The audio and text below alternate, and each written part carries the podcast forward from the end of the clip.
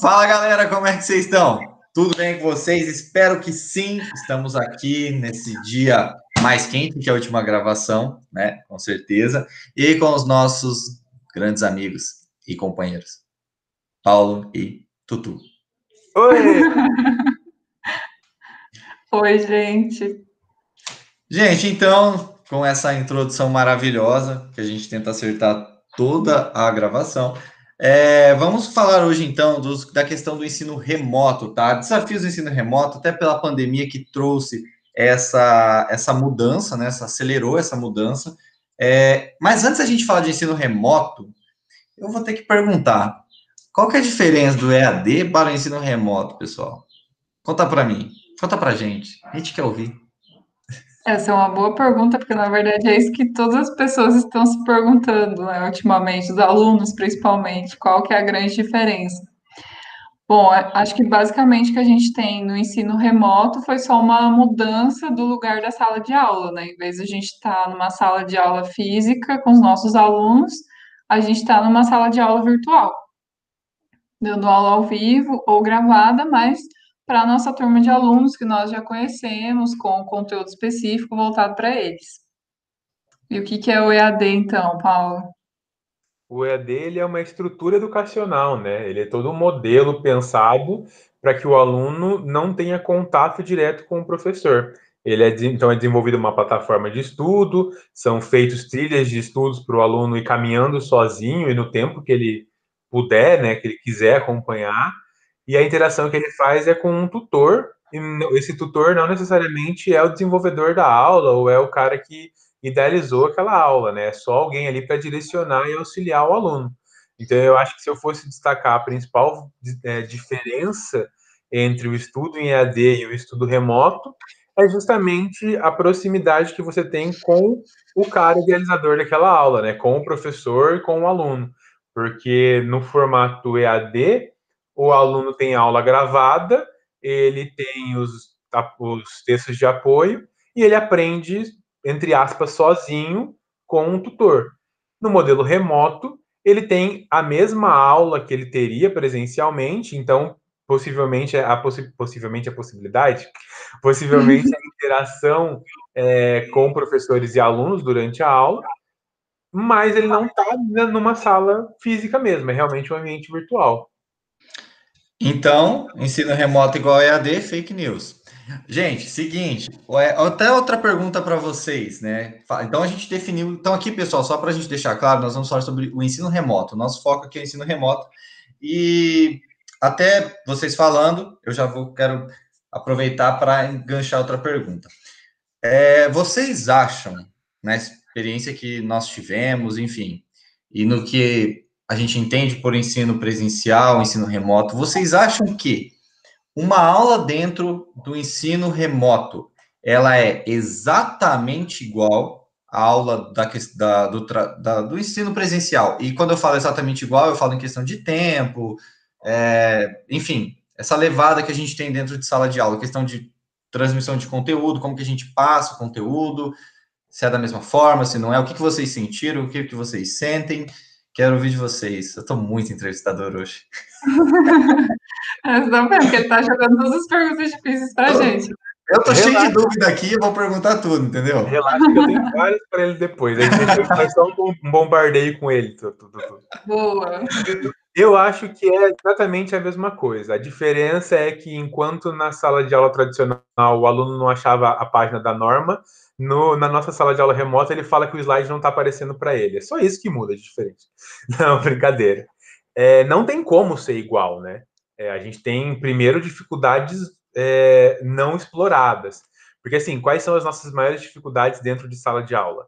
É o projetor talvez não funcione, é conseguir abraçar ou fazer com que os alunos abracem toda a metodologia de aula, é fazer com que os alunos, pelo amor de Deus, fica quieto, escuta o que a gente está falando, e agora não. Agora é, gente, vocês estão aí? Vocês estão ouvindo? Oi? Alguém falou alguma coisa? Eu não sei vocês, mas não dá uma saudade de mandar o aluno ficar quieto? Porque agora eles, falam, eles não falam nada. Dá uma vontade de falar, gente, conversa, pelo amor de Deus, fala comigo, vocês estão vivos, tá tudo bem, né? Assim, não sabe. É, é, eu acho que então uma das maiores dificuldades é o silêncio. É, para mim, pelo menos, uma das maiores dificuldades é o silêncio, porque tem lá 20 alunos online na sala de aula, mas eu não tenho como garantir que esses 20 alunos estejam na sala de aula. Eu não tenho como garantir que esses 20 alunos que estão na sala de aula também estão só na sala de aula ou estão fazendo outras mil coisas. Então, para mim, a maior dificuldade nesse momento é conseguir captar a atenção deles. E com relação às diferenças, é realmente o que eu mais sinto falta é da interação é, falada. Pelo menos os meus alunos, eles gostam muito de interagir, e eu agradeço pela essa interação, mas eles gostam muito mais de interagir por textos do que abrindo o microfone em si. É, eu acho que junto, né, e com essa falta, essa saudade da interação com os alunos, porque a gente está com saudade dos alunos, né, desse uhum. contato, de conversar na hora do intervalo até, enfim, é, é, é, essa dificuldade de não ter aquele feedback o tempo todo, né, quando você está dando aula na sala de aula presencialmente, você está tendo feedback o tempo todo dos alunos, não necessariamente verbal, mas pela forma como eles olham, né, as caras de dúvida às vezes, enfim, vocês acabam, os alunos acabam entendendo a gente também, né? Minhas alunas entendem, por exemplo, quando eu levanto a sobrancelha, o que, que significa, elas sabem, não precisa falar nada. Então. É, a gente fico... também entende se serve de consolo. Basicamente, é... a gente sai correndo. a gente tem essa possibilidade, Paulo. É, esse é o bom do lado remoto, né, do ensino remoto. É, do... Enfim, isso dificulta bastante o processo para nós professores, né? Porque a gente está fazendo esses ajustes na aula o tempo todo, e aí na modalidade remota dificulta, né? Por conta disso. É, eu, pelo menos para mim, ali, acho que o Paulo descreveu muito bem que eu lidar com o silêncio foi muito, foi muito é, torturante. Às vezes você está dando aula e você fica aquele silêncio e você não sabe se você está dando aula para alguém, se e, e, a, e a falou uma coisa que eu nunca parei, nunca vi dessa forma. Eu, eu, a gente sentia isso, mas eu nunca dei nome, que é esse feedback que a gente tem na própria sala de aula, no olhar, numa conversa, num, num dia que está mais disperso, menos disperso. Quando você sente a turma mais cansada, e aí você tem que, na hora, remodelar a sua aula antes de dar, porque você sabe que daquele jeito não vai dar, não vai, não vai render, e o pessoal está cansado, e aí você dá uma atividade ali na hora, então, são coisas que a gente consegue extrair ali no ter esse feeling no presencial e no remoto é muito complicado.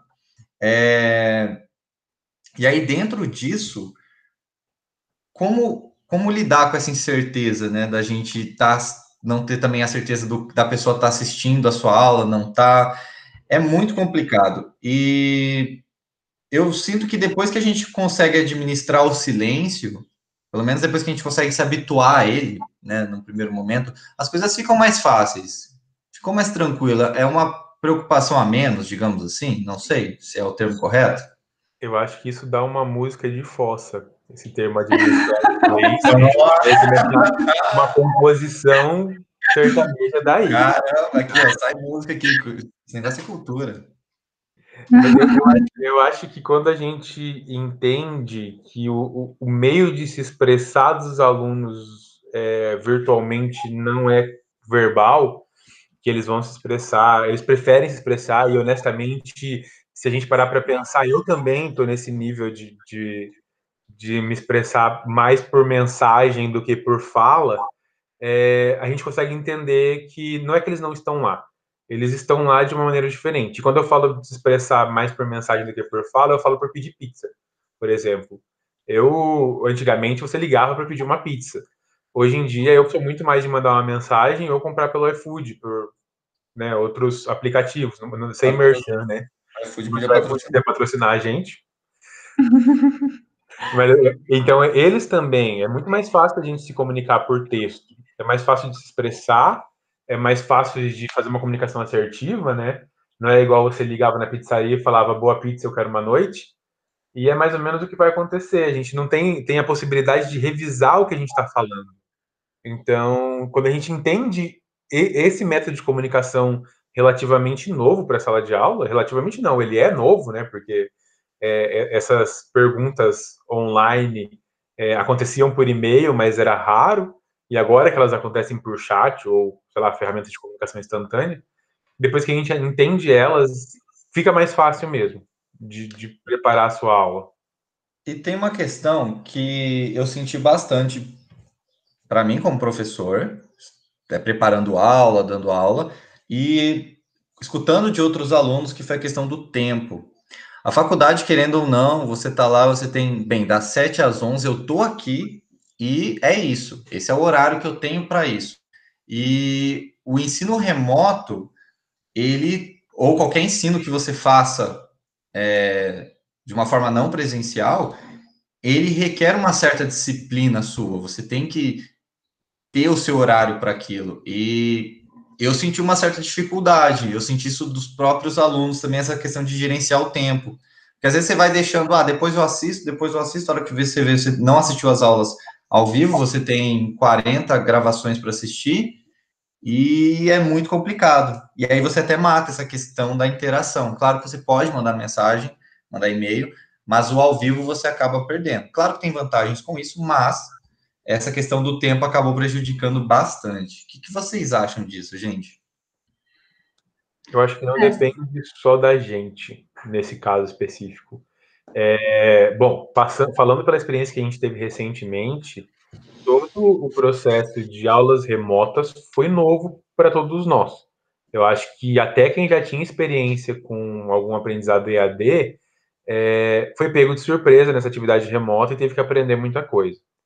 E um exemplo é que eu não estava morando sozinho quando a gente começou a, as aulas remotas. E aí, eu estava trabalhando remotamente, mas as pessoas que moravam comigo não estavam.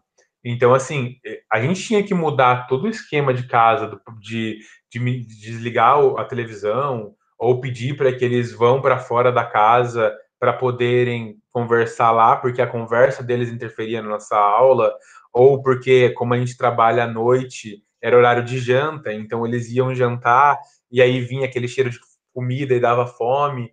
Então, a gente está falando disso para o professor. Aí eu começo a pensar nisso para um aluno.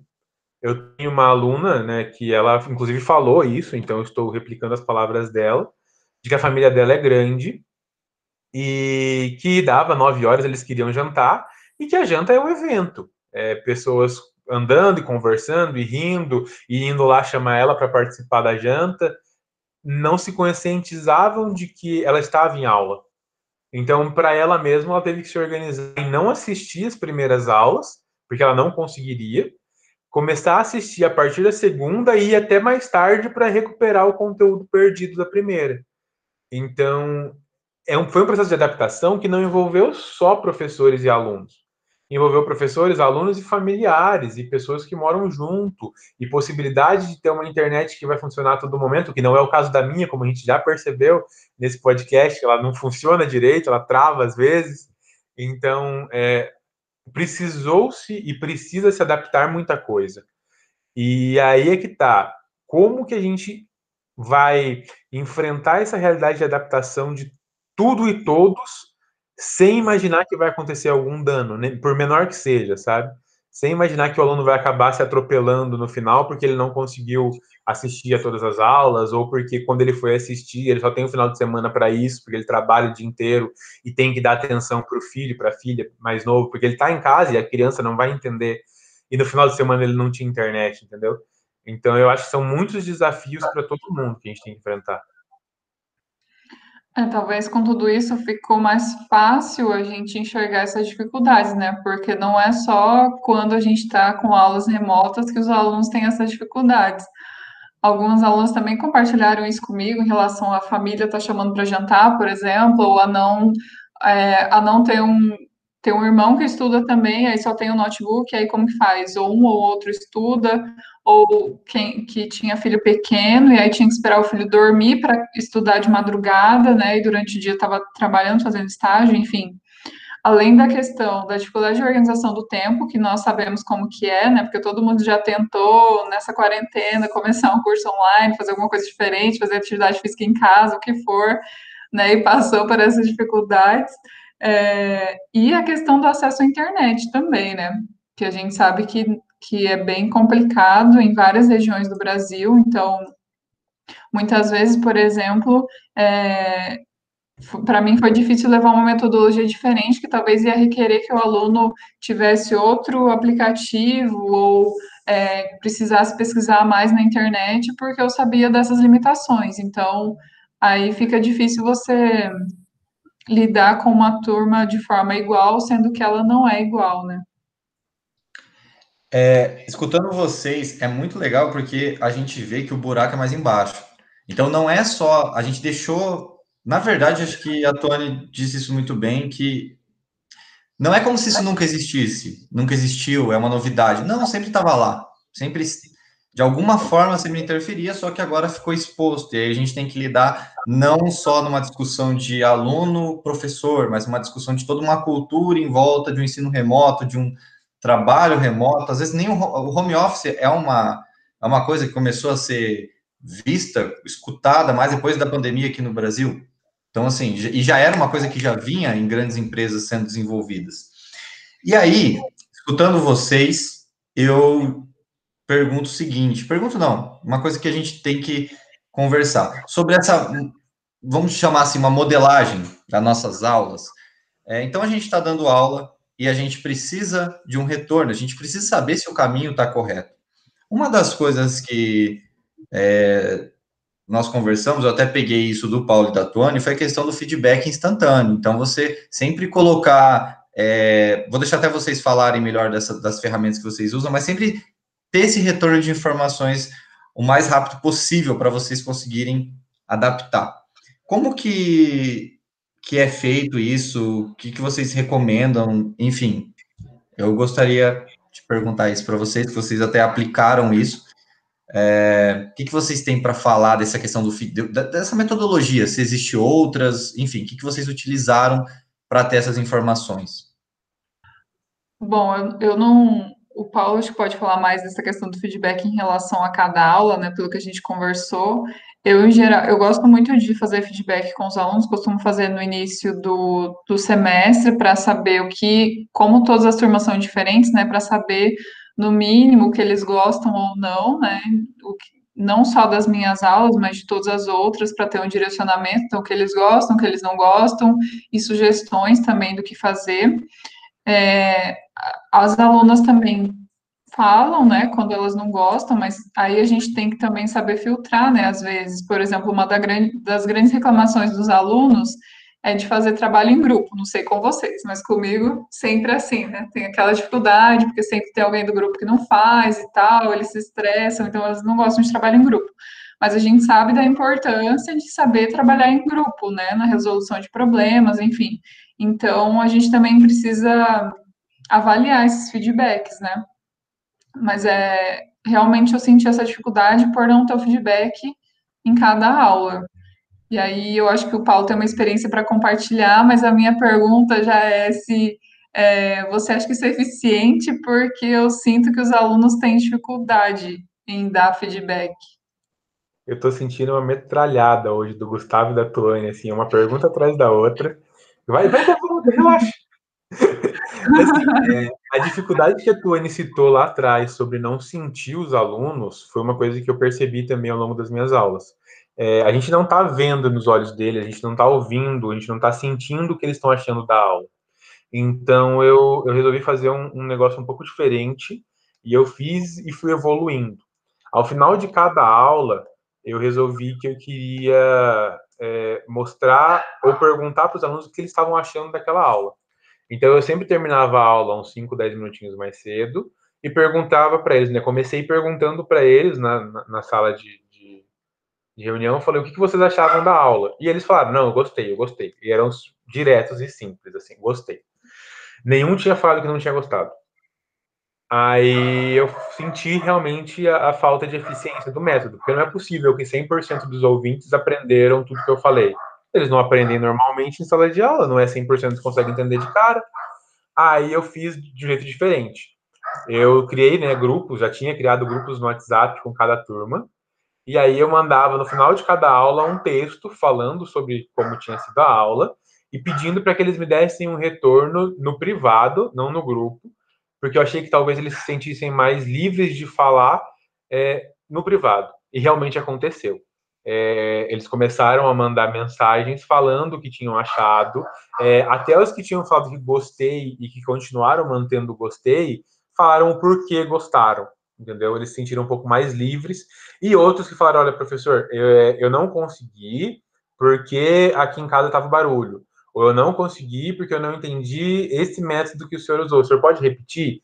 E aí eu repetia, tipo, eu tirava a dúvida pelo WhatsApp, tá? Então esse foi um dos métodos que eu mantive. É, alunos que ficavam com dúvida e não tinham coragem de perguntar durante a aula, né, não tinham por N motivos, que viessem me procurar depois que eu tiraria essas dúvidas. E por fim, o que foi mais eficiente foi criar um formuláriozinho no Google Forms que eles pudessem responder de maneira anônima, é, falando realmente o que, que, eles tinham achado da aula é, e deixando ali perguntas pré-feitas, né, com respostas pré-organizadas. Por exemplo, é, qual seria a nota que você dava né, na aula de hoje? Com relação à aula da semana anterior, você notou alguma mudança? É, das mudanças que você notou, vocês acharam que elas foram positivas ou negativas? E um espaço aberto para que eles comentassem. Como era anônimo, eu fiquei com receio no início de. A gente sabe, né? A gente está pelo anonimato. É, talvez pudessem vir coisas desrespeitosas, mas eu estava preparado para ignorar. E não vieram, muito pelo contrário, eles se sentiram mais livres e falaram tudo que eles achavam.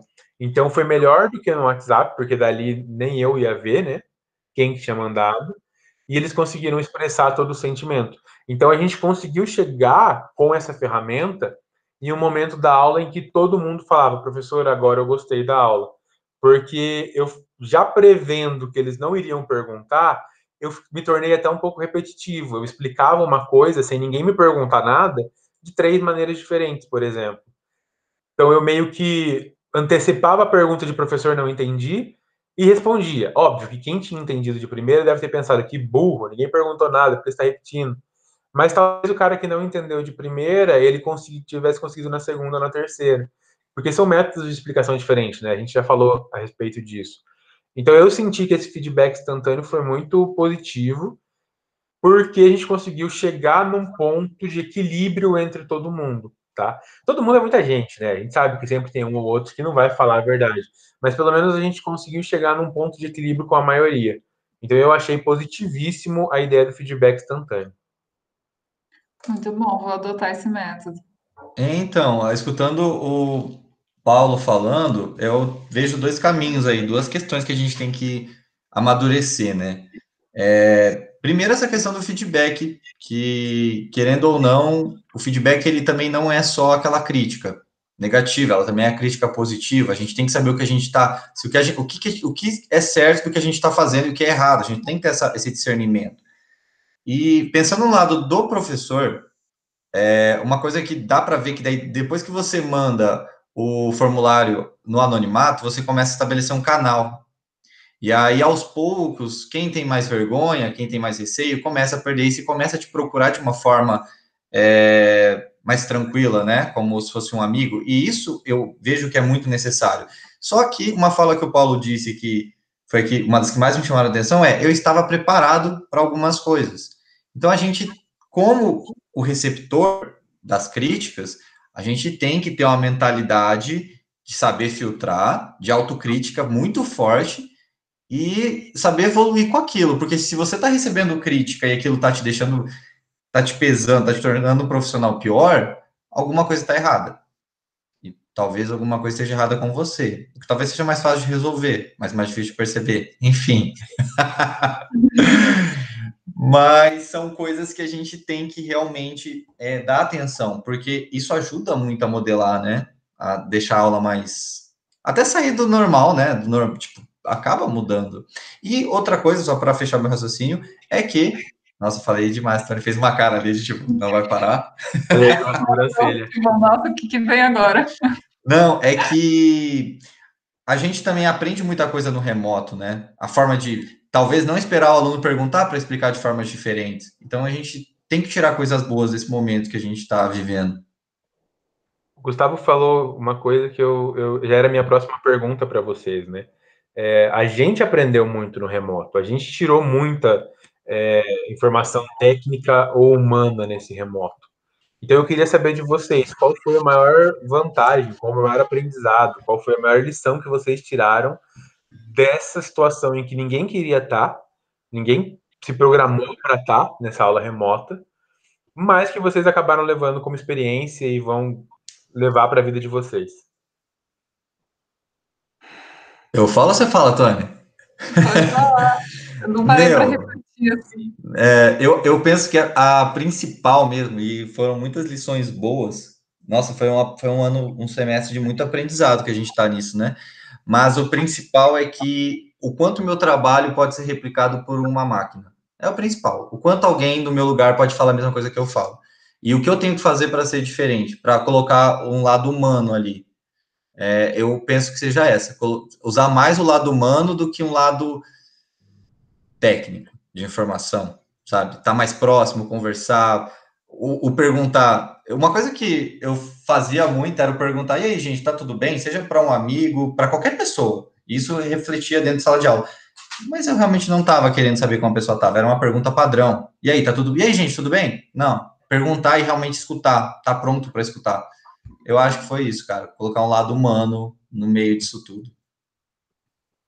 Eu ainda não fiz uma reflexão tão profunda assim de fim de semestre, mas é, concordo com você. Eu acho que ficou mais claro qual que é o nosso diferen... qual que pode ser o nosso diferencial enquanto professor, né? Depende também de como o professor quer ser como professor. Que é, quem continuou dando aula igual sempre, igual para todas as turmas, vai continuar assim. Mas acho que deu para observar que a gente fala diferente, né? É, até dei algumas, alguns conteúdos parecidos em turmas diferentes, e mesmo quando eu fazia aula gravada e não ao vivo, era diferente. Às vezes é, eu comentava de, de uma fala de alguém da turma no meio da, da aula, então tem esse essa personalização, né? Porque senão realmente fica igual ao EAD, aí não tem diferença.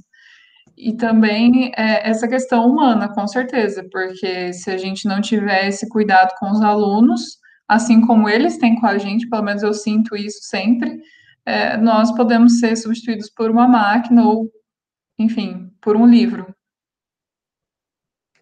Eu, o Gustavo falou uma frase que ele é, é, uma, é uma comprovação, na verdade, de uma teoria que um dia e que eu consegui comprovar tanto na fala do Gustavo quanto nesse semestre inteiro. Então, eu fiquei muito feliz com esse com esse semestre que se passou, por eu ter conseguido provar para mim mesmo que eu tinha razão.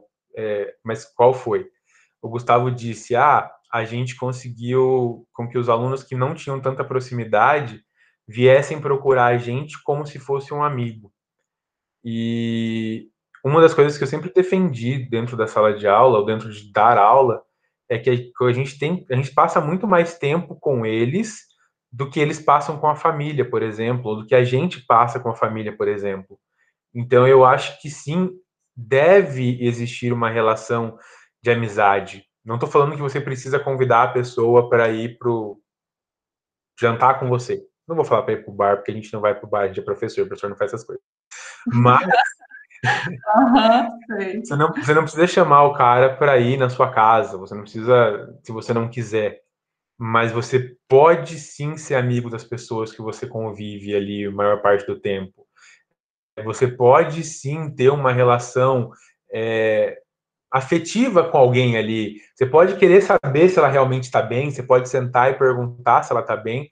E uma das maiores lições que, que o ensino remoto me trouxe foi que ninguém vive sozinho. Ninguém consegue estar sozinho.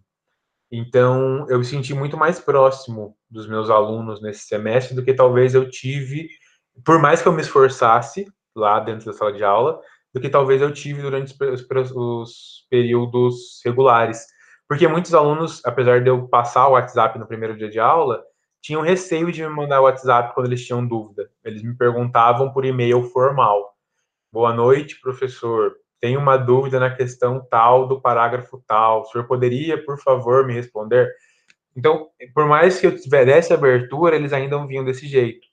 E agora não. Agora, assim, a maioria perdeu essa, esse receio, me manda mensagem, de novo, é, sempre com muito respeito, sempre, assim, entendendo que, não que eu seja melhor do que eles por ser professor, mas que eu tenho uma função de avaliação deles.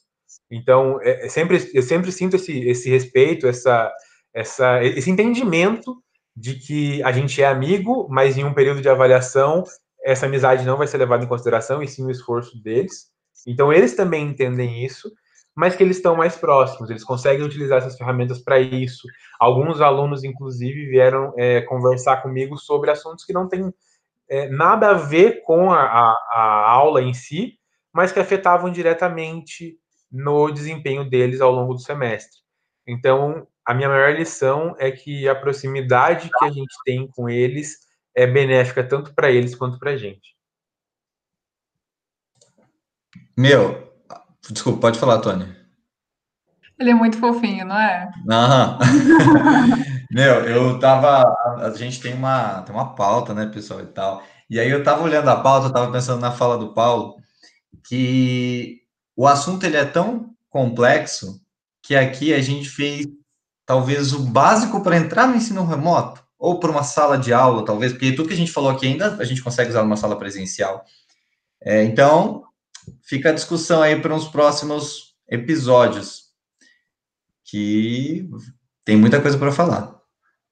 Uhum. A gente pode conversar sobre o que a gente fez de diferente ou não nas nossas aulas, enfim, gostaríamos de ouvir vocês também aí no nosso e-mail ou no Instagram. Comentem aí o que, que vocês viveram enquanto alunos, enquanto professores, enquanto as duas coisas.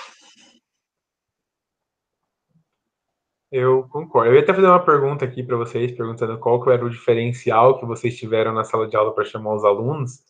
Mas eu vou deixar para o próximo podcast, que daí a gente bate junto com as perguntas das, dos nossos queridos ouvintes. Pode ser? Fechado. E a gente dá um tempo para vocês pensarem também, porque essa eu não vou responder, não. Foi muita, muita pergunta hoje. Gente, então acho que é isso. Muito obrigado por você que ouviu a gente até agora. Nosso e-mail thinkofsidethecast.gmail.com está disponível para dúvidas, assim como o nosso Instagram, thinkofsidethecast, está lá esperando a sua interação. Muito obrigado, beijo no coração de cada um e até semana que vem. Falou, galera. Tchau, tchau. Corta. Eu ir no banheiro. Meu Deus.